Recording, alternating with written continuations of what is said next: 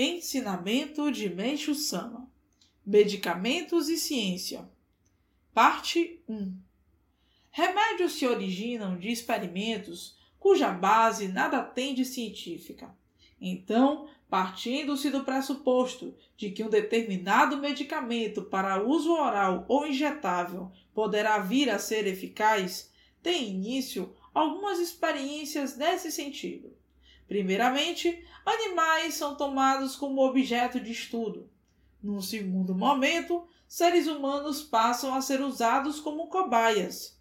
Mas, mesmo que se obtenha bons resultados nas experiências com humanos, isso é só temporário, não dura muito.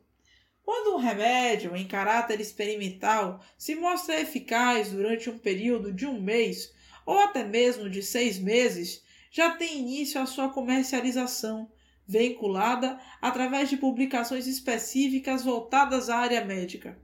Entretanto, passado um ou dois anos, tais medicações começam a apresentar efeitos colaterais tão prejudiciais a ponto de deixarem de ser fabricadas.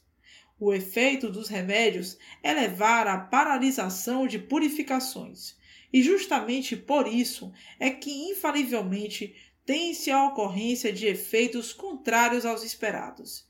E isso é certeza absoluta. Por Meixo Sama, extraído do livro O Tempo Chegou.